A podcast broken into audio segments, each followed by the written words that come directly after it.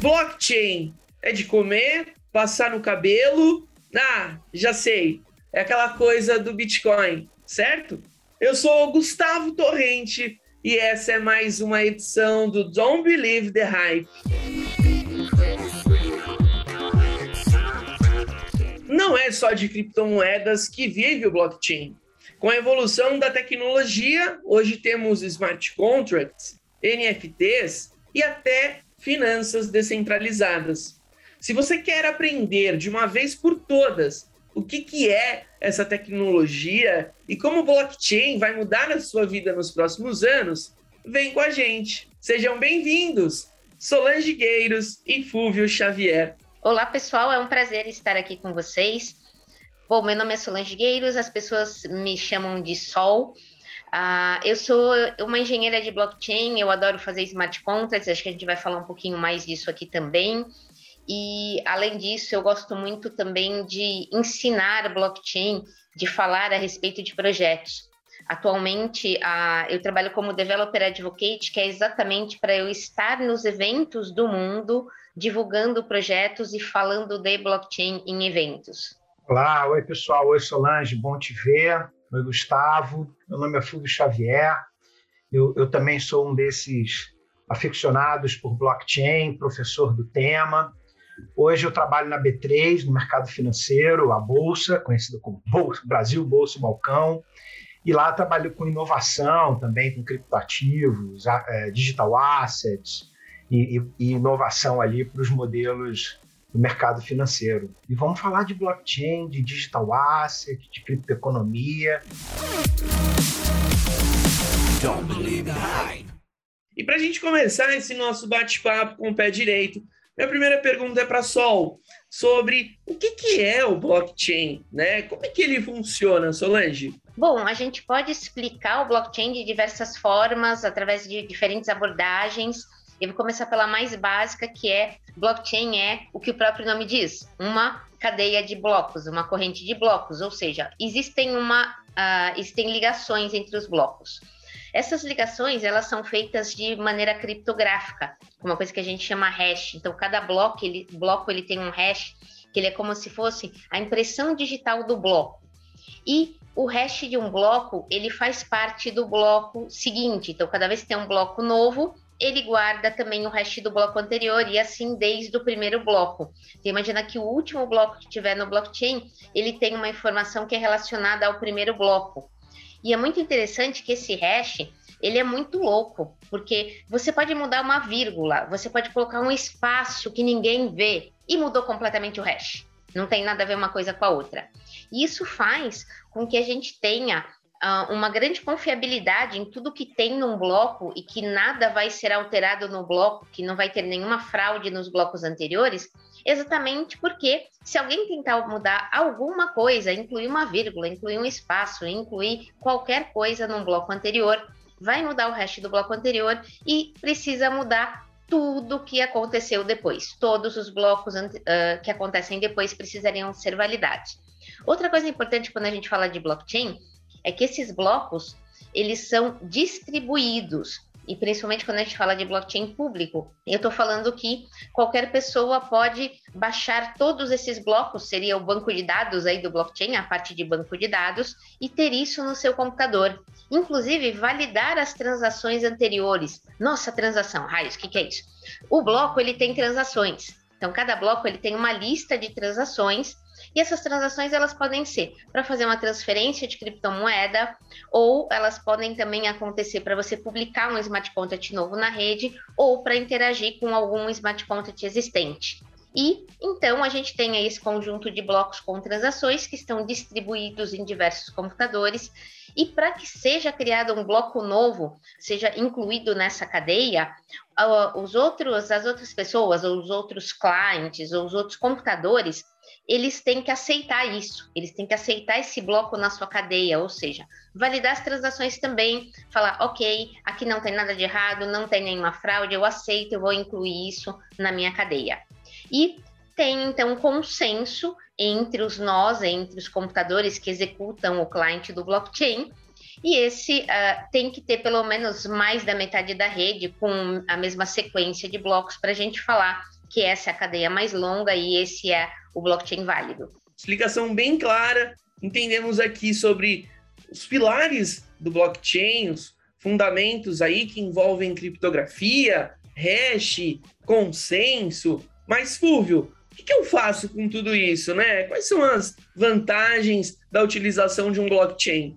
O blockchain ele, ele, ele tem uma, uma mecânica interessante, né? Porque a partir do momento que eu tenho uma rede confiável, transparente e que seja capaz de registrar as transações entre seus participantes de forma descentralizada, a primeira coisa que eu, que eu ganho nessa história é a desintermediação de coisas. Né? O nosso modelo de armazenamento de informação ele é centralizado. A coisa mais centralizada que a gente tem é a internet, mas a informação na internet acabou ficando centralizada. Né? Os bancos de dados têm donos, pertencem a alguém, tem algum curador. Né? E, e, o blockchain permite com que esta informação seja compartilhada, distribuída de forma segura, né? O que antes a gente. Porque qual é o grande problema que a gente tem? Todo mundo registra a sua informação, mas do seu jeito, no meu banco, né? Eu tenho o meu banco de dados, a minha lista, o meu cadastro. E de tempos em tempos, para que Fulvio, Gustavo e Solange possam conversar, a gente fica é, conciliando essa informação. O senhor é igual ao meu? Você é o Gustavo mesmo? Prova para mim, deixa eu perguntar para outro cara que tem a tua informação. O blockchain é bacana porque ele começa a criar mecânicas as quais, uma vez estando lá, todos nós já sabemos o que está acontecendo. Então a conciliação ela, ela é no, no exato momento. Então a grande vantagem que se tem nessa história é de que a gente agora consegue descentralizar essas, essas informações, ou seja, todo mundo consegue entregar, é, ler, é, compartilhar, produzir, vender, comprar, e todo o ecossistema está sabendo. A outra grande vantagem que eu vejo nisso é que uma vez que você represente algo no blockchain, ou em uma rede dessas compartilhadas, pública ou não, esse item, esse token, essa informação, ela é única, né? indelével, tem, é, e, e tem posse, estado. Então, quando eu mudo a referência, né? Se Fulvio transfere um Bitcoin para Solange, toda a rede sabe que aquele Bitcoin ele é único, não tem como duplicá-lo. Então, isso trouxe a capacidade da gente representar ativos dentro da, de uma mesma rede. Hoje, o que eu registro são fotos desse ativo na rede. Então, a gente cria uma, uma possibilidade incrível para esse tipo de coisa. Mas não são só maravilhas, né? A gente precisa é, modificar modelos, entender essas novas integrações, fazer com que os ecossistemas já existentes enxerguem esse tipo de coisa. Então, a adoção ainda, apesar de grande, né, pelo menos dos criptoativos, a gente ainda precisa de uma opção de, de novos modelos, de novos entendimentos, agora que as pessoas estão entendendo o que está acontecendo. Então, tem toda uma história ainda enorme para a gente se adaptar, mas eu vejo mais vantagens do que desvantagens, eu diria. A gente vai abordar muito mais vantagens e desvantagens ao longo desse nosso bate-papo, mas é bom porque essa introdução do Fúvio e da Sol faz com que a gente já comece a desenhar aqui na nossa cabeça uma estrutura de dados que garante que os dados serão imutáveis. E como o Fúvio falou, o blockchain ele distribui o poder sobre os dados. Todo mundo tem uma cópia. Mas quando que eu devo usar? Solange, você que é uma evangelizadora do assunto, você sai por aí falando, olha, é blockchain, torneira tá pingando, é blockchain, né? Toda empresa precisa utilizar ou, ou não? Quando, quando eu devo utilizar realmente essa estrutura que é o blockchain? Bom, o blockchain ele faz sentido em um ambiente onde as pessoas não confiam completamente umas nas outras e num ambiente onde as pessoas precisam ter a mesma informação, da mesma forma que o Fulvio falou, né? E por isso que a gente tem até essa questão do consenso ser feito por uh, ser feito de maneira descentralizada, né? E principalmente se a gente falar de blockchain público, qualquer um pode entrar e participar dessa rede para fazer o consenso, para dizer o que está certo, o que está errado. Isso é uma das coisas. Toda empresa precisa? Não necessariamente. Então, depende exatamente desse ponto de você precisar. Se você tem ah, todas as informações dentro de um certo grupo de pessoas que já confiam umas nas outras e, e que é um círculo fechado, um banco de dados centralizado resolve o problema. Você não precisa de blockchain.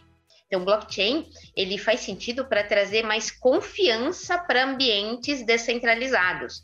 Inclusive, eu vejo Uh, o blockchain, para mim, logo que eu conheci, eu fiquei apaixonada, porque eu vejo que a gente vai usar o blockchain no futuro da mesma forma que a gente usa a internet hoje. Eu acredito muito nisso. Principalmente pós-pandemia, quem é que vive sem internet? Não, né? E eu acho que no futuro a gente também não vai viver sem blockchain. Porém, hoje, não necessariamente você sabe exatamente como é que funciona a internet, todos os detalhes. Eu acho que vai acontecer a mesma coisa com blockchain. A gente, as pessoas vão optar pelos sistemas, pelas coisas que tem blockchain por trás, que tem essa estrutura, porque elas sabem que isso é mais confiável.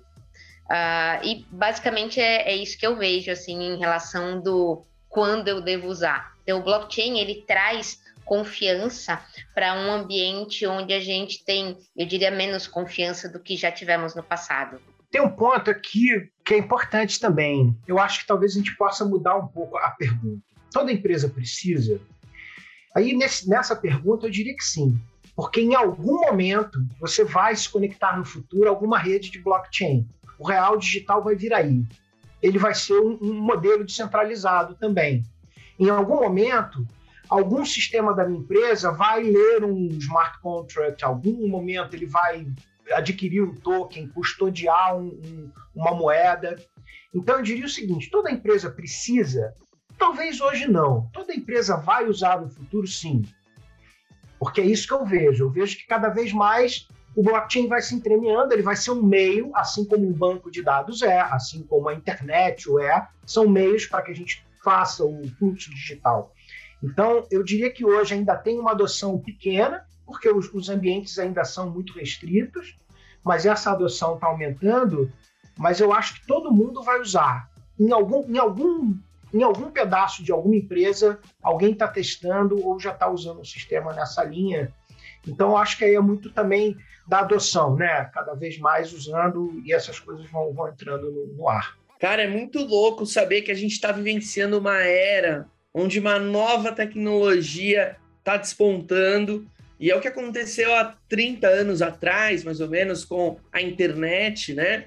É onde as pessoas sabiam mais ou menos o que eram, ah, internet, uma rede de computadores interligados, mas ninguém tinha consciência que a gente não ia viver mais sem ela, né? Que nem a Sol falou, né? Na pandemia a gente ficaria louco sem internet. Hoje é como energia elétrica, a gente não imagina um mundo mais sem internet.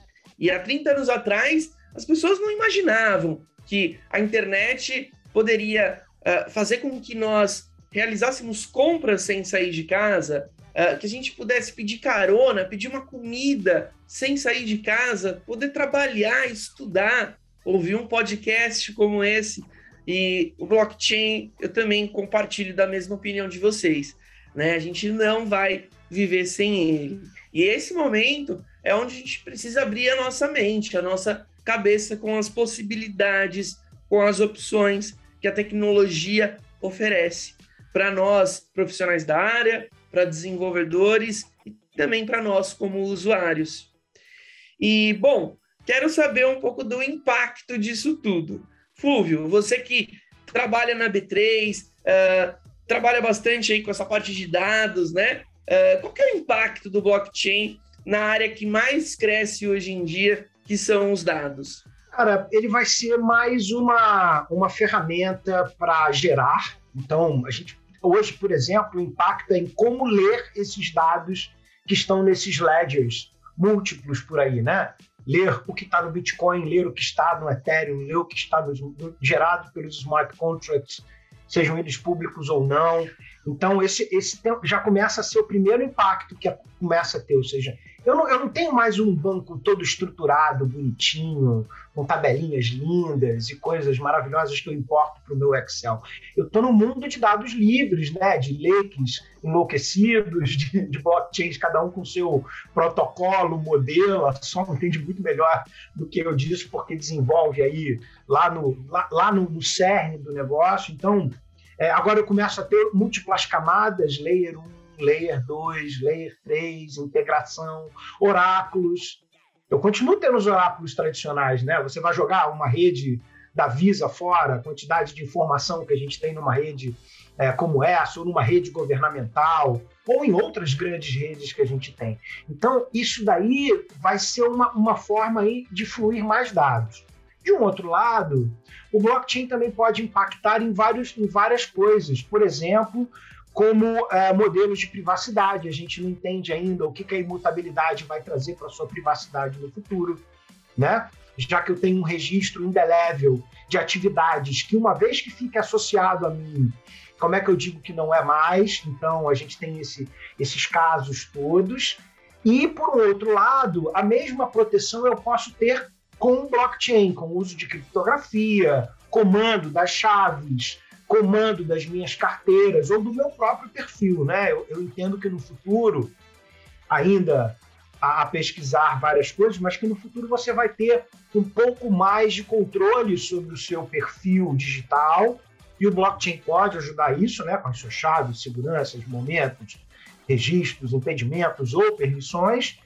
Então, olha a quantidade de coisa que esse tipo de, de, de protocolos vem trazendo aí, tanto na geração, tanto na proteção, tanto no risco da gente entender, né? Porque também se eu começo a ter chaves criptográficas que podem ser roubadas e a partir desse momento eu perco-as para sempre, e estava ali a minha identidade soberana, como eu resolvo isso? Quem me devolve? Então agora então, tem, tem, tem um buraco aí de coisas incríveis e o que é legal, né? Porque aí traz novas possibilidades para pesquisadores, desenvolvedores. Você falou, né, Gustavo? Eu acho que isso é bacana, mas vai mudar muito, cara. Já mudou, já muda muito. E tem uma coisa incrível que é, que é muito interessante, principalmente para o pessoal que é de dados mesmo e depois começa a trabalhar com blockchain. É, é um negócio 24 horas por 7 online que não para o tempo todo registrando, com passado e presente online.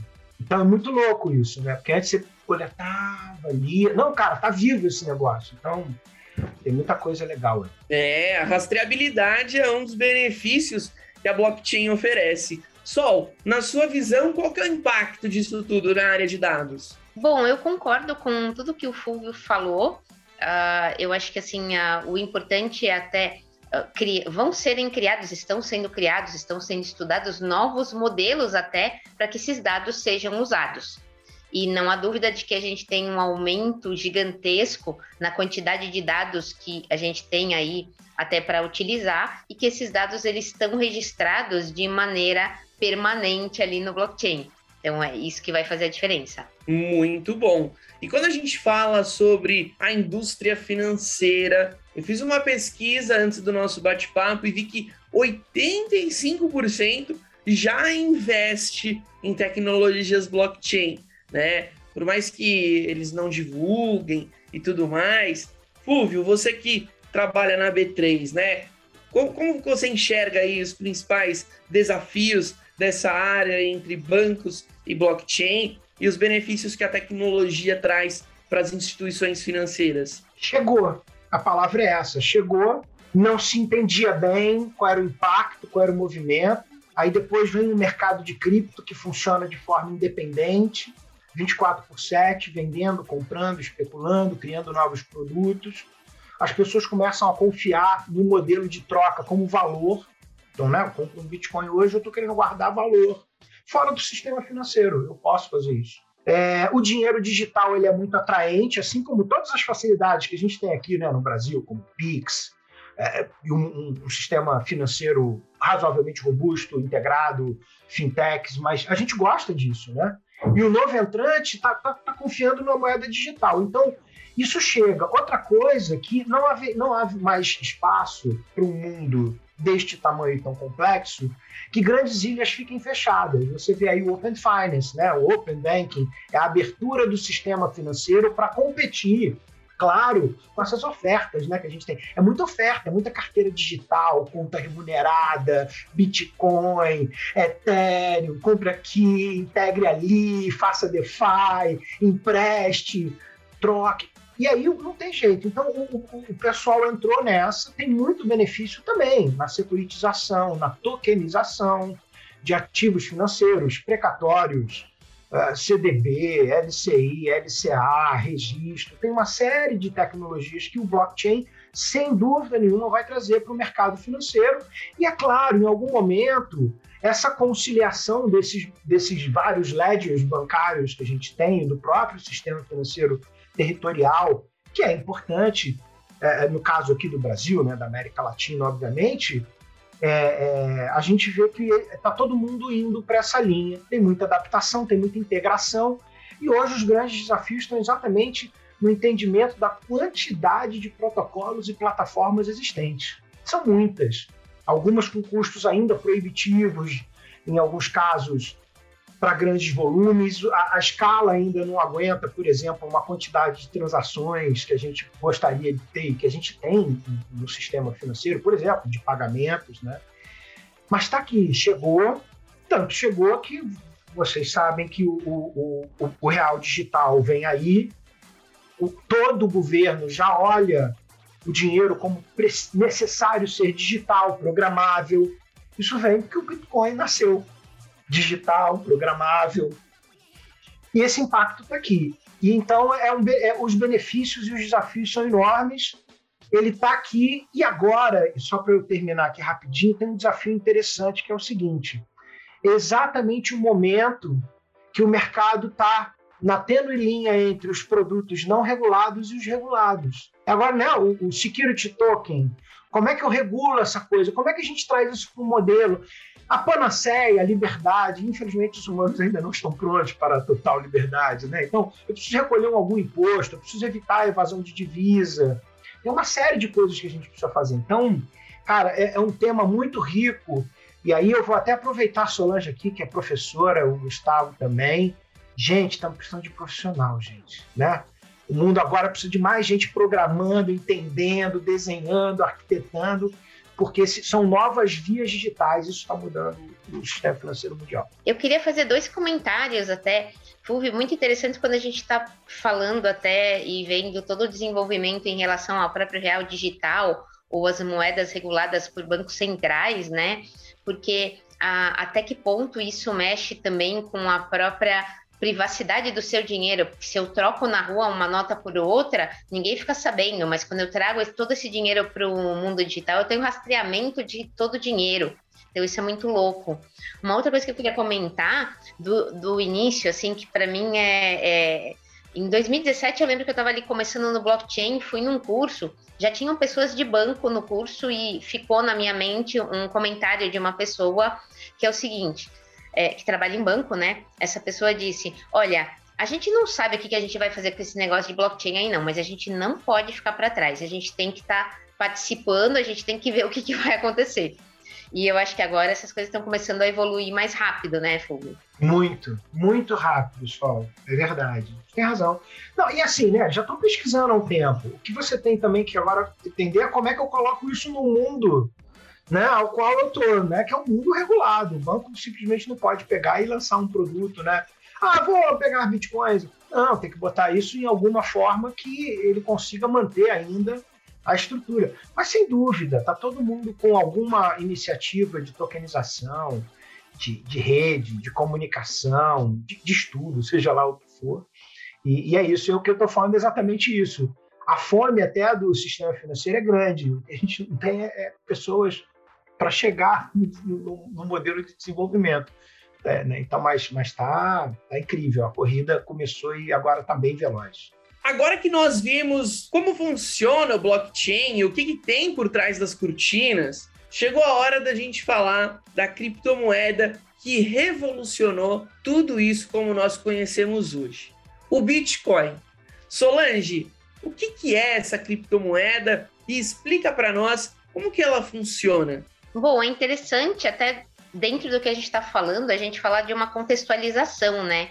Porque o white paper do Bitcoin, ele foi, que é o, digamos assim, o texto que define né, o que é o Bitcoin, ele foi publicado numa lista de criptografia em 31 de outubro de 2008, e exatamente no, na crise do sub, subprime, na maior crise bancária e mundial até hoje, né? Então é um momento muito preciso para ser publicado. E a própria forma como o Bitcoin acontece, onde o cara que publicou, a gente não, que é o Satoshi Nakamoto, a gente não sabe se hoje é uma pessoa, é um grupo de pessoas, ou seja, é um pseudônimo, ele foi montado de maneira que não dá para matar alguém para destruir o Bitcoin, basicamente. Você não sabe quem é, você não sabe o que, que é. Então, isso é fundamental. E a associação blockchain-Bitcoin é que até já existiam algumas coisas anteriores onde você podia fazer registro de informação, mas o Bitcoin é que reúne a, o próprio conceito de hash, esse próprio conceito de proof of work, que é o consenso utilizado, e mais algumas coisas. Ah, assim, isso criou o Bitcoin, né? Isso que é o Bitcoin. E o Bitcoin, então, ele foi a primeira criptomoeda, então que a gente consegue transferir de uma pessoa a outra virtualmente e que garante principalmente que não tem o gasto duplo.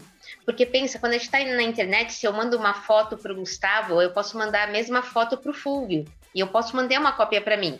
Mas eu não posso fazer isso com dinheiro, gente. Eu não posso mandar o mesmo dinheiro para os dois e ainda ter o mesmo dinheiro comigo. Então, é isso que o Bitcoin resolveu, a questão do gasto duplo, de não ser possível fazer mais um, gasto duplo, e é isso que é guardado no próprio uh, livro razão do Bitcoin, que são todas as transferências que acontecem de Bitcoin de um lado a outro. Tá? E o Bitcoin, por ser o primeiro, com certeza ele foi o mais atacado, o mais criticado, e ele está é, sobrevivendo a tudo isso, né? E por isso que ele é o mais forte até hoje.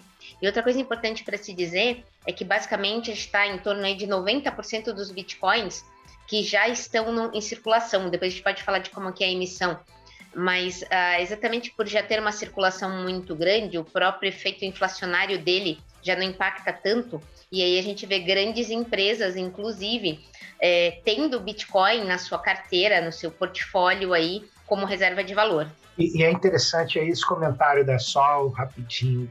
É, nesse exato momento em que nós falamos aqui, no, neste planeta, a, a, a maior procura de é, instituições ou de family offices ou qualquer outro grupo institucional, grandes grupos de investimentos, os GPIs, em Bitcoin e o Ocidente, aí Brasil, Estados Unidos e outros, é, é, já, já, já lançam seus ETFs em Bitcoins, ou seja, carteiras gerenciadas em mundo regulado, na bolsa, com lastro nessas moedas digitais. Então, é um, é um movimento realmente impressionante. Essa é a evolução da criptomoeda, do Bitcoin, resistente aí nos últimos 10 anos. E, bom, já descobrimos que quem inventou o Bitcoin foi esse tal de Satoshi Nakamoto. Ninguém sabe se é homem, se é mulher, se é um grupo de pessoas, né? Mas sim um pseudônimo. É, e o impacto que a gente observa no mundo é esse que os nossos convidados trouxeram, né? Países que já estão é, regulamentando, países que estão trazendo para perto a criptomoeda e outros que querem criar a sua própria criptomoeda porque enxergaram que a tecnologia do blockchain veio para ficar, né?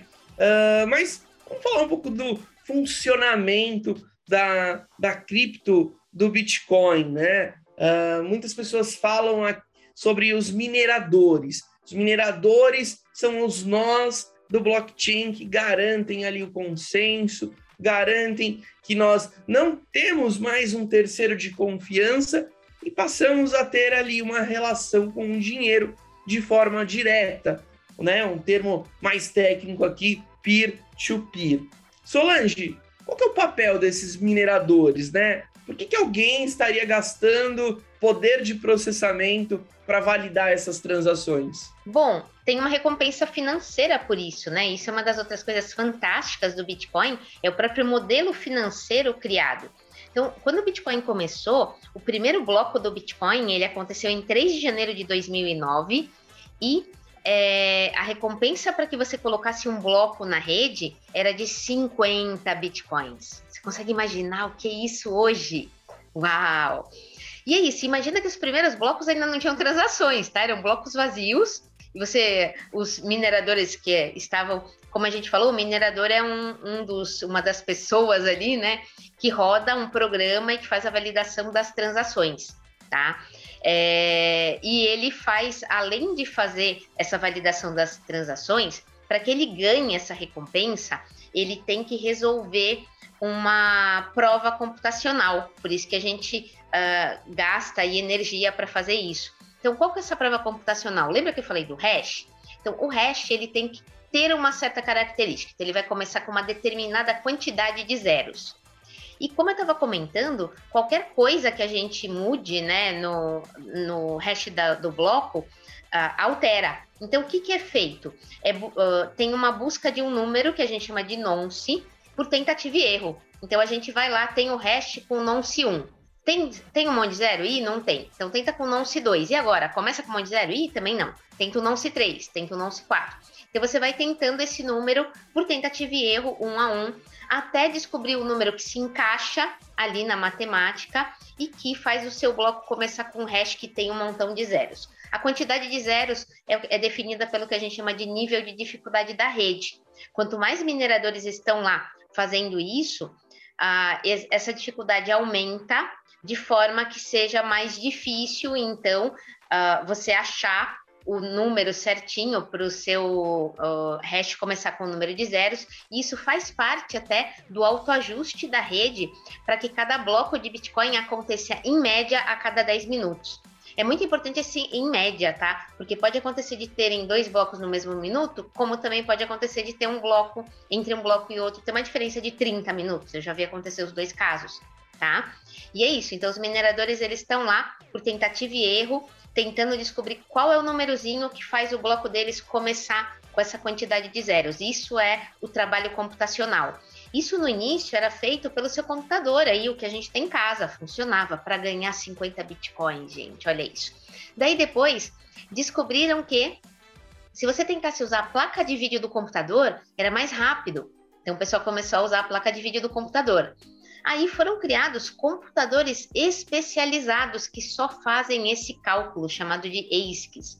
E existem também aí os farms de mineração. Então, imagina que são conjuntos de computadores. Então, se imagina que a gente tem mil números para verificar. Eu verifico de 1 a 100, o Gustavo de 101 a 200, o Fúvio de 201 a 300, por exemplo. Imagina que tem um montão de computador, cada um verificando uma parte, e quem achar divide a recompensa.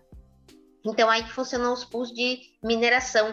existem, ou farms de mineração que a gente fala, que são espaços gigantescos, somente com essas máquinas, esses ASICs hoje, que só fazem esse cálculo específico do hash, esse hash chama SHA-256, e buscando aí a melhor forma para rentabilizar e ganhar os bitcoins. Bom, começou com 50 bitcoins. A cada quatro anos tem um negócio que chama halving. O halving faz com que a quantidade de bitcoins que são emitidos, né, a recompensa por bloco, caia pela metade. Então começou com 50, foi para 25, agora estamos em 6,25 bitcoins. Então, cada bloco novo na rede, o minerador que validou a transação e descobriu o nonce vai ganhar 6,25 bitcoins. Até que isso continua sem diminuindo, né? Então, a cada quatro anos tem um halving, mais ou menos quatro anos, até que em 2140 todos os bitcoins serão, serão emitidos e os mineradores vão continuar validando as transações aí para ganhar somente a taxa entre as transações, porque quando você manda uma transação para a rede, você manda uma taxinha, uma espécie de gorjeta para o minerador ter interesse em validar a sua transação. Então, depois que todos os, os bitcoins estiverem emitidos, aí a ideia é que o minerador ele continue validando somente para ganhar essas recompensas das transações. Olha aí, o pessoal de casa já ficou animado, né? Pô, 50 bitcoins hoje em dia já caiu para 6,25, o que também é uma excelente recompensa. Se a gente fazer uma conta de padaria aí, o Bitcoin, na data que esse podcast foi gravado, aí em torno de 55 mil dólares, mais ou menos, né? A gente está falando de mais de 300 é, mil dólares, né? É, é muita coisa, é muita coisa. Mas vocês comentaram que hoje essa criptomoeda é muito utilizada para reserva de valor. Ou seja, eu quero comprar na baixa para vender na alta. Se minerando, eu já sei que o investimento em máquinas é muito alto, fora o gasto energético disso tudo. Fúvio, quais são as outras maneiras de eu adquirir, comprar, obter um Bitcoin? Ixi, é, hoje em dia tem de tudo, né? Tem desde até de casa de apostas, você pode querer fazer uma, uma aposta com bitcoins e ganhar bitcoins nas suas apostas, mas não é a maneira mais segura, obviamente, de fazer com as apostas, porque aposta é feita para você perder, né? mas tem até apostas. Mas hoje em dia você faz de tudo, né? Realmente, a mineração hoje em dia é profissional, então você tem que ter uma capacidade computacional muito grande, mas já existem formas seguras, por exemplo, de você investir em pools de mineração. Então você compra uma parte, um share num pool de mineração, investe, ele pega o teu dinheiro, coloca máquinas lá e te dá um proporcional àquilo que foi gerado dentro daquele pool. Isso hoje já é algo razoavelmente comum. É óbvio que ninguém fica milionário, não sei quanto mais dinheiro, sim, mais retorno, mas é, é, já, é, já é um, um investimento, inclusive, é, em alguns lugares regulado. Tá? Você pode comprar produtos oficiais de, de, investimento em mineração. Você sabe onde está o minerador, o endereço dele, tem certificados e coisas desse gênero. Obviamente, a forma mais interessante, no caso de bitcoins e qualquer outra criptomoeda, é você comprar através de corretoras, né? ou tem P2P, cuidado com quem é o seu contato de P2P, mas você pode comprar em P2P também. Tem P2P seguros aqui no, em vários lugares. Mas é comprar e você fazer a sua, o, seu, o seu planejamento, o seu uso. E agora, né, é, com, com os, os DeFi, é você poder usar alguns serviços ou suportes financeiros, mesmo descentralizados, para emprestar os seus bitcoins ou para é, pegar emprestado para fazer alguma determinado, algum determinado tipo de operação. Então, hoje já tem uma certa, uma certa oferta de serviços atrelados a esse tipo de coisa, inclusive garantia de empréstimo, tá, gente? Você já pode pegar um Bitcoin que você tenha, dar como garantia de um empréstimo de verdade, pegar dinheiro, reformar a sua casa, pagar de volta e receber o seu Bitcoin. Então, já tem ferramentas institucionais que usam essas é, essas cripto, esses criptoativos, como a gente gosta de chamar. Então, eu acho que é muito mais também aí, né, Gustavo, de, da pessoa estudar, entender quais são as ferramentas, os modelos, aquilo que se adequa ao seu ao seu patrimônio, né? Não vá colocar o leite das crianças desse tipo de coisa, né?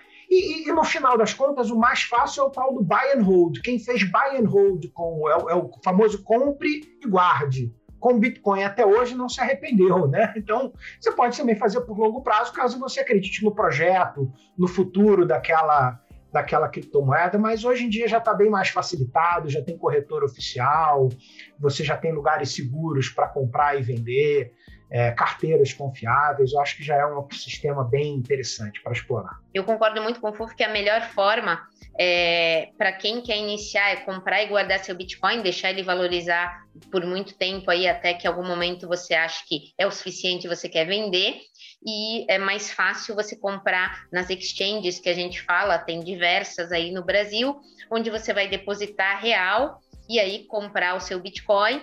O único porém aí de quando a gente fala de exchange é que as exchanges elas são então o que a gente chama de centralizadas, né? As que mexem com real. Então você vai depositar real, vai comprar seu Bitcoin, mas enquanto ele estiver na exchange, é meio que exchange é que tem o controle do seu Bitcoin, ela que é a dona dele. E aí a gente sempre comenta é, que daí você retire para uma carteira pessoal sua para guardar ele com você. Até porque as exchanges elas sempre serão os maiores alvos de hackers, porque é lá que tem muito dinheiro. Olha, e aí, se eu retirar, né? Eu já vou fazer isso agora. Vou retirar aqui da Exchange e colocar numa carteira pessoal minha. E se eu esquecer a senha? Né? Tem um link para recuperar ou não? Já era? É, isso é muito interessante, né? Porque quando a gente está falando de criptomoedas e até como o Fubio falou de DeFi, de finanças descentralizadas, a gente está falando de você ter o controle do seu próprio dinheiro. É, só que grandes poderes vêm com grandes responsabilidades. Ou seja, é, para você ter o controle do seu próprio dinheiro, você tem que saber como é que funciona isso, como é que funcionam esses conceitos de chave pública, chave privada, o que é uma frase de backup ou mnemônico, porque é isso que você precisa para recuperar sua carteira. Você precisa entender que você tem lá um conjunto de palavrinhas que não faz sentido nenhum, mas que você der para alguém isso, essa pessoa pode acessar todo o seu dinheiro e retirar tudo de lá.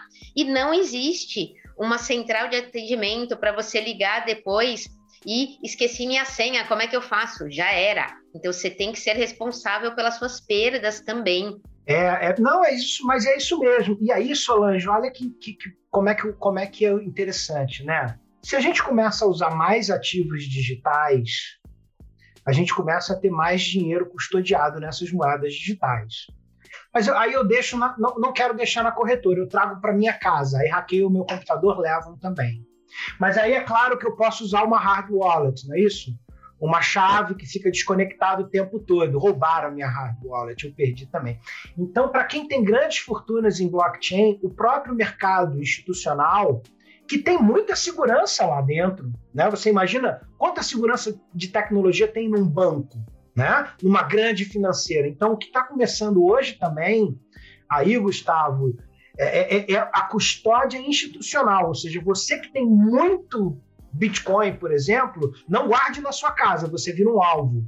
Vem para o banco de novo. Eu guardo, eu tenho tecnologia suficiente para manter os seus bitcoins. E digo mais, eu garanto que você não vai precisar mais se preocupar com a senha. Porque eu vou guardar. Com a... Pois é, mas aí você imagina, né, Solange? Quando a gente olha para quando o mundo começa a ficar mais digital, a gente começa a ter mais risco pessoal também. E talvez eu não queira que, que alguém saiba. Vamos imaginar que eu tenha 10 bitcoins na minha casa. 10 bitcoins na minha casa, eles são transferidos com a mesma facilidade que o meu Pix, ou o meu celular, ou qualquer outro instrumento que eu tenha, desde que meu dedo, através de uma ameaça, fique representando lá. Então, que eu acho que também aí vale o grande ponto, que é o seguinte: nunca deixe os seus ovos em uma única cesta, não é isso? Tenha um pouquinho numa carteira A, tem um pouquinho na corretora para você comprar. Pegou uma boa oportunidade, vai lá na corretora, use, compre, deixa um pouquinho. Então, também essa diversificação. Então, acho que o interessante aqui foi a gente ter dado um bocado de soluções aí que podem ser usadas e você vai escolher aquela melhor. A minha única dica é não deixe num lugar só, porque isso é dinheiro, né? Isso vale dinheiro. Então você tem vários modelos para guardar, use todos. Eu diria que você tem. É, tem mais um ainda, Fúvio, que daí assim, você fala, vai para o banco, do tipo, eu falo, ah, eu não quero voltar para o banco. Então, existem também empresas de custódia de cripto que são, são, são centralizadas, mas também não é um banco, né? É, e que daí você, por exemplo, a empresa tem uma chave, você tem uma ou duas, então precisa que as duas pessoas assinem. Então, isso ajuda. A, então, a gente tem esse meio termo também. Mas eu, a, o que eu mais gostei, Fulvio, foi o que você falou de não colocar todos os ovos na mesma cesta. Eu também, eu tenho um pouquinho corretora, porque eu tenho o bichinho do, do trade no sangue, sabe? Eu fazer isso em bolsa de valores, então eu quero ficar comprando e vendendo de vez em quando. A gente sabe como o Fulvio falou, que às vezes você só deixar o Bitcoin quietinho lá, às vezes ganha mais. Mas é, eu gosto de fazer trade, então tem um pouquinho corretora. Tem um outro pouquinho que está numa carteira no meu celular que eu acabo usando mesmo, não só o Bitcoin, mas até outras criptos, Ether, ou mesmo um dólar uh, virtual, né, um SDC, alguma coisa assim, para comprar mesmo coisas em dia a dia, em eventos. E aí tem uma quantidade maior, que, por exemplo, está numa hard wallet. A hard wallet, uh, eu gostei de uma coisa que você falou, ah, mas se roubarem minha hard wallet, né? Mais importante do que a hard wallet em si é você guardar com muito carinho aquelas palavras que estão é, foram apresentadas quando você configurou sua hard wallet, que a gente fala de mnemônica ou frase de backup. Porque assim, pode destruir sua hard wallet. Se você tem as suas frases bem guardadas, aí você tem como recuperar isso em qualquer lugar. É verdade, é verdade. E isso, isso, isso, isso normalmente a gente guarda em papel bem seguro. Olha que interessante, né? Digital, mas a gente guarda as palavras em papel em algum lugar bem seguro e não façam igual as pessoas que morrem não deixam as palavrinhas para os seus parentes, clientes, porque senão esse Bitcoin fica perdido e aí nunca mais realmente você recupera. Bom, nós vimos aqui maneiras de comprar, obter Bitcoin e outras criptomoedas, além de armazenar de forma digital, de forma física, segura. Pessoal, para a gente é, descontrair, falar aqui sobre outros assuntos, falando sobre blockchain, sobre Bitcoin. Agora eu quero falar dos contratos inteligentes, uma das especialidades da nossa querida Sol, Smart Contracts. O que, que é isso, Sol? Quais são as vantagens de eu ter aí um contrato inteligente? Bom, realmente essa é a minha paixão, ó, estudo o Smart Contracts faz tempo, programo isso também, adoro. Eu acho que primeiro vamos definir o que é isso, tá? Primeiro, ele não é smart, ele não é contract. Raios, por que, que ele tem esse nome, né?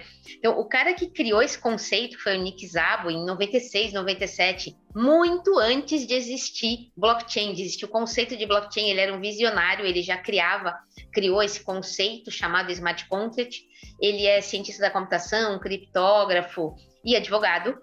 É, e ele criou a ideia de que você tenha uh, um programa que seja executado de forma automaticamente, que não necessite de interação humana. Então, eu gosto muito de falar é, que a, a vending machine, aquela maquininha que a gente pega refrigerante, põe lá seu cartão de crédito ou dinheiro e escolhe o refrigerante e pega de volta, é o ancestral do smart contract. Porque a gente não precisa de nenhum ser humano para interagir com a maquininha. E o smart contract, ele é a mesma coisa, e aí publicado em blockchain. Então, o, a gente está falando de um programa de computador tá? Que ele é publicado em blockchain. E a gente já falou então que o que está publicado em blockchain ele é imutável. Então, isso que é o importante. Você tem um programa onde você confia nesse programa, onde você sabe que não vai ter uma alteração no programa sem que você saiba, ou sem que haja uma autorização. Inclusive, esse programa pode alterar dados? Pode, mas tem que ter uma função dentro dele que sirva para fazer essa alteração. Tem que ter instruções para isso. Tem que ter instruções para visualizar um dado. É, até para você poder alterar uma informação, pode ter um conjunto de aprovações. Então, tudo é transparente e tudo é definido no, no, ali no blockchain, salvo em blockchain, e a gente sabe quais são as regras. Ele é, costuma ser associado ao conceito de contrato, porque ah, tem as regras definidas, né? Mas ele vai mais além. Ele é, seria só a execução do contrato quando a gente está falando do contrato no mundo jurídico. E eu falo que ele não é smart porque ele executa exatamente o que foi programado. Ele não muda no caminho, ele não aprende sozinho se essas regras não estiverem bem definidas. Então, o smart contract nada mais é do que um programa de computador executado em blockchain e que é validado, distribuído em todos os nós aí que fazem parte daquele blockchain. O Bitcoin, ele não tem o smart contract no conceito puro dele, onde a gente consegue fazer qualquer automatização, que é o que a gente chama de Turing Complete. Ele tem umas regrinhas mais básicas do tipo de uh, você só poder tirar um Bitcoin depois de um determinado tempo, ou você poder ter uma multi-assinatura para retirar um Bitcoin, mas onde você pode realmente fazer, é, programar basicamente qualquer coisa, seria no blockchain Ethereum, que, foi, que é o segundo maior blockchain, que foi criado por Vitalik Buterin exatamente com esta visão, de ter um computador global descentralizado. Incrível! Fúvio, cenário nacional, vamos falar aqui do Brasil. É, tem aplicações que trabalham com smart contract, com blockchain. Quais cases você gostaria de trazer aqui para o pessoal que está escutando a gente?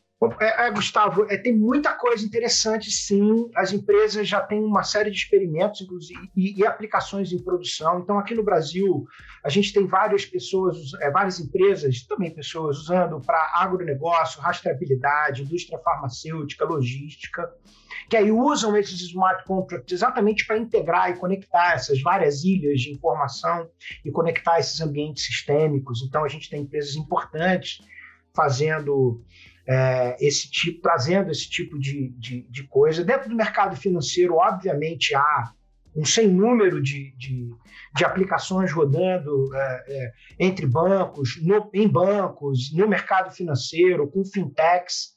E nesse exato momento em que falamos aqui, há a explosão da tokenização, ou seja, criar ativos digitais diversos, financeiros ou não, para facilitar o seu, o seu uso e a sua integração e a sua automação através desses smart contracts, né, que eles automatizam o ativo, isso aqui é muito legal, você passa a programar esse ativo, igual a Solange falou, e, e a gente tem bastante coisa acontecendo. A CVM, para vocês terem uma ideia, no sandbox regulatório, que é para experimentar é, é, novas tecnologias, está com projetos de tokenização, ou seja, entendendo como criar o tal dos security tokens, né, ou tokens regulados, ou modelos financeiros que possam usar o blockchain e trazer referências para o mercado financeiro. Então, tem pessoal aí fazendo tokenização de recebíveis, precatórios e outros instrumentos financeiros. Então, tem um ecossistema é, bastante interessante, bem interessante. É, de um, de um, e do outro lado, o, o, o time todo de fintechs criando a conexão das suas carteiras digitais, né? Fazendo com que essas carteiras entendam esses ativos, esses tokens.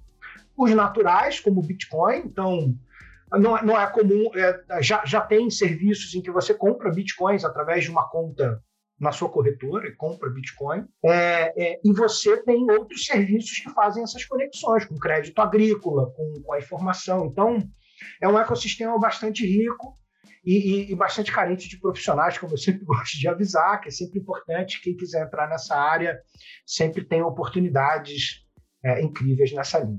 Muito bom, mercado extremamente aquecido, um futuro promissor para novas soluções que envolvem blockchain, envolvem contratos inteligentes, que a gente viu aqui com a Solange que de contrato não tem nada de inteligente, muito menos, né?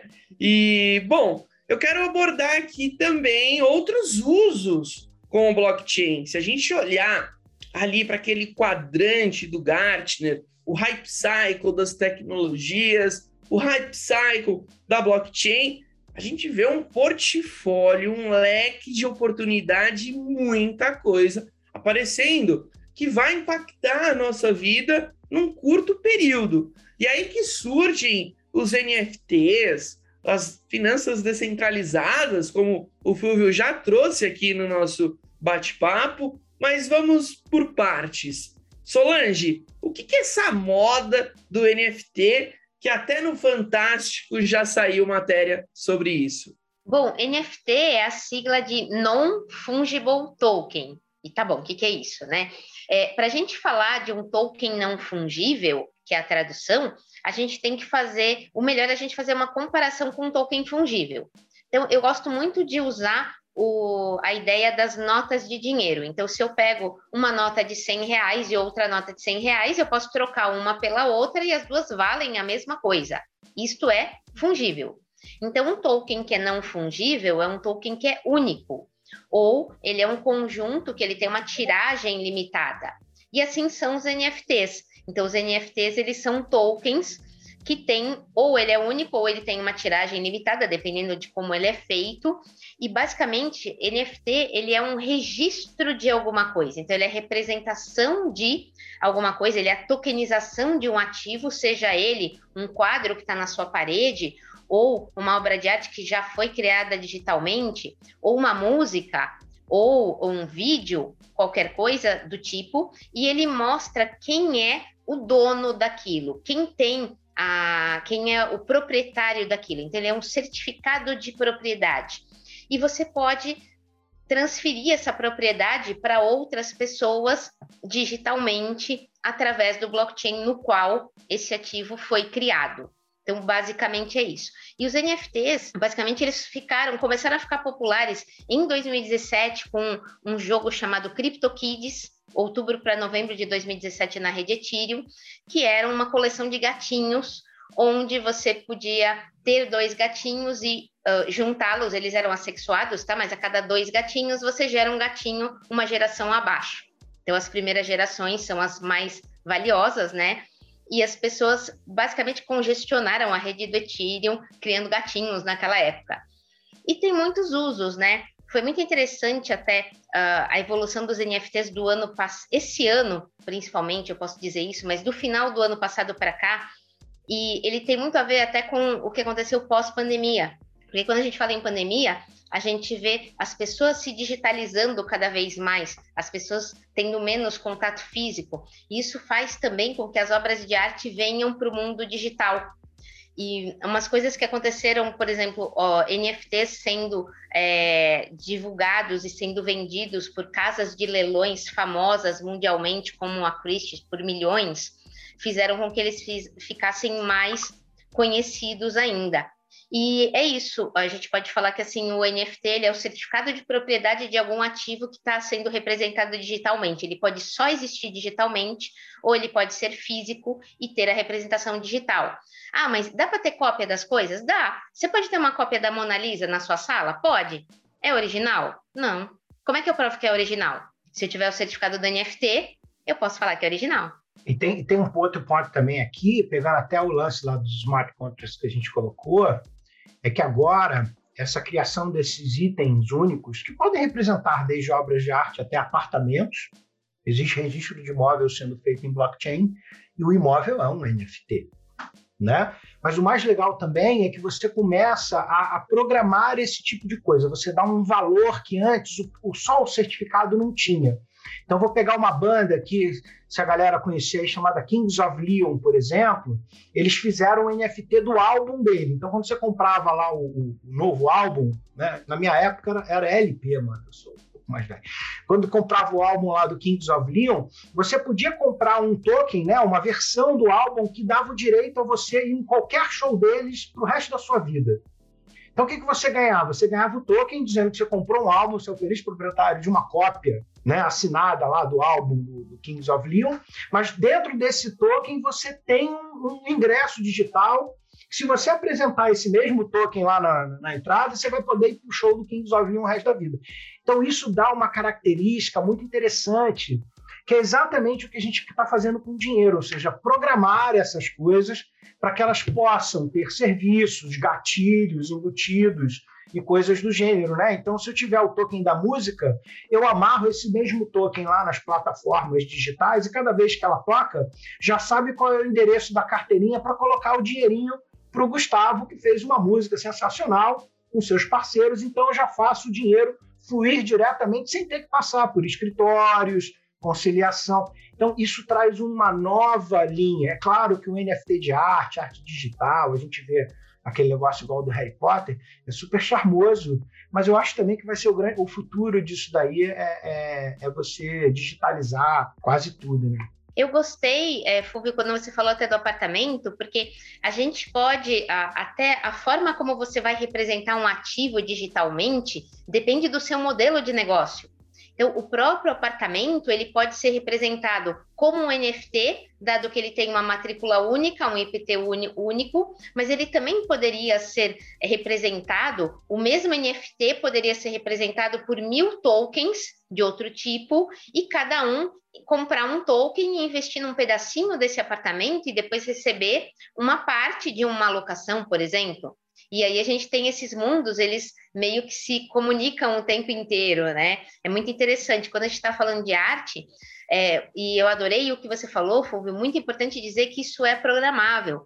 Então, o, o NFT, o, o, NFT é um smart contract, tá? É importante a gente falar isso. Qualquer token é um smart contract. E é, a gente pode ter lá na programação do token que cada vez que aquela obra de arte ela é vendida, uma parte vai para o artista. Então ele não ganha só no momento que ele pintou ou no momento que ele compôs a música, ele vai ganhar o tempo inteiro. Olha, eu fiquei observando aqui vocês explicando o conceito do NFT, já fui tendo várias ideias e, e é incrível o poder da tecnologia, o, o poder que a tecnologia abre para nós criarmos novos modelos de negócios, empresas que passam a prestar serviços que antes não existiam, mas agora passam a existir por conta da tecnologia, a segurança e a questão da imutabilidade. Isso é muito bacana, porque você dá direito àquele artista digital a valorizar a sua obra, a participar de um leilão e quem comprar ter a segurança, a garantia que eu sou o dono, está publicado na blockchain, aquilo é imutável, eu não consigo alterar, não consigo editar, não consigo apagar né? Então, você tem vários nichos de colecionadores de bens físicos, né? Eu gosto muito de comprar tênis. É um mercado onde você tem colecionadores que pagam, às vezes, ali uh, 10 mil, 20 mil reais num par de tênis. E uh, você pode ter representação disso também no meio digital, onde eu sou o dono dessa edição limitada, desse número, eu garanto que é original. Né? Então, muitas indústrias com certeza vão ficar de olho nos NFTs. A gente está a caminho do fim do nosso bate-papo, do nosso podcast. Passou super rápido, mas não podemos acabar sem mencionar o uso dos DeFi's, né? As finanças descentralizadas. Fúvio, explica para gente como é que funciona essa história aí de empréstimo com criptomoeda, Bitcoin, né? Dá mais detalhes para o pessoal de casa. Vamos, ver se eu consigo não complicar essa história, né? DeFi já é um conceito tão, tão interessante. Mas imagine que você tenha plataformas, protocolos, produtos seguros que apenas com o, o registro de um endereço, uma carteira sua, com, algum, com seus tokens, poder trabalhar com, com todas as características que você teria dentro de um, um, um mercado financeiro. Porque tem uma coisa interessante, né? a gente fala assim, não, mas o blockchain, tecnicamente, o, o blockchain, o Bitcoin, todos essas, esses experimentos que a gente está fazendo, a gente só está digitalizando coisas que a gente já sabia o que fazer. Porque a gente sabe como transferir dinheiro, a gente sabe como criar dinheiro, a gente sabe como dar valor a dinheiro, a gente sabe como emprestar, a gente sabe como guardar, a gente sabe como fazer poupança, a gente sabe como dividir, a gente sabe como investir. A gente não está criando nenhum outro verbo para o, o valor né, de troca do ser humano. Mas quando a gente traz a DeFi, o mais interessante é que eu dependia exclusivamente de um operador para fazer isso, né? É, é, é, muito interessante essa coisa. Então, o que é o DeFi? É uma plataforma descentralizada que, é, é, que, que, traz a segurança da descentralização, que permite que você, de forma anônima ou semi-anônima, né, use serviços financeiros baseados em tokens, que não a moeda fiat, né, que você tem, não o seu real, não o seu dólar. Então você pode usar o seu Bitcoin, o seu Ether, o seu Cake, o seu DOT, o seu ADA, seja lá o que for, para fazer coisas que você faria. Então você pode, por exemplo, pegar e colocar numa poupança. O que é uma poupança? Você empresta para um pool de liquidez que vai pegar aquele seu dinheiro e reemprestar para o mercado. Alguém que queira investir, reinvestir, precisa do dinheiro para montar o seu, a sua aplicação, quer comprar no mercado, tem N formas, né? Para pegar o dinheiro, você precisa ter alguém que venda este dinheiro. Então você pode colocar em um pool de liquidez e aquilo te rende juros naquela moeda, tá certo? Então, se a sua moeda for muito volátil, você só tem que saber qual é a volatilidade. Mas você pode emprestar, você pode fazer é swap, né? Troca. Então você pode entrar numa finança descentralizada, você não quer trocar numa corretora, numa exchange, mas você tá eu preciso de Ethers para pagar Solange. Solange fez o smart contract para mim, me cobrou em Ethers, combinamos, né? Solange, eu que preciso de Ethers. Então eu posso entrar numa uma, uma finança descentralizada, conecto a minha carteira e troco ADAS, Cardano por Ether e transfiro depois para a carteira da, da Solange. Então, esse tipo de mecânica, aonde qualquer um pode entrar para emprestar, qualquer um pode pegar emprestado, cria um modelo incrível, financeiro, inclusivo, perigoso também, porque nesse exato momento existem os riscos, você tem que saber que plataforma é, pode ter ataque hacker. Tudo é possível neste mundo incrível que a gente está falando aqui. Mas, de qualquer forma, isso muda o modelo. Não à toa, os países olham para o DeFi como algo muito avançado né, do, do, próprio sistema hoje, porque hoje eu dependo de uma entidade que custodia o meu dinheiro, que vai para o mercado, eu não sei o que, que ela está fazendo com o meu dinheiro, eu tenho alguns contratos, claro, mas eu tenho algumas garantias também. Mas isso traz novas possibilidades, porque o poder está na minha mão. Eu posso pegar o meu dinheiro, tirar dessa DeFi agora, colocar numa outra, ao clique de mouse. Eu não preciso esperar alguém me dar uma permissão para pegar o meu dinheiro, né? O serviço não está bom, eu posso ir lá tirar. Então, nada mais é do que um sistema financeiro completo, baseado em criptomoedas, ao qual você pode usar vários tipos de serviço que provavelmente já existem no mercado financeiro. E por um outro lado, até pra, que é interessante, nesse momento em que o real digital ele começa a ser criado nas suas bases, assim como outras moedas estatais, o próprio governo entende o seguinte: o real digital ele tem que entender DeFi. Porque se você é um brasileiro quer comprar uma moeda, você pode usar o real digital, que é uma moeda que o Estado vai falar que é bacana, tem garantias e tal. Você pode usar. Então, olha que interessante, o próprio, o próprio sistema tradicional fala em DeFi quando a gente olha para fora. Está abrindo as suas portas, hoje em forma de dados, mas amanhã em forma de operação direta, né? Sem eu ter que saber exatamente em que banco eu estou colocando lá aquela aplicação. Eu tenho o layer da escolha.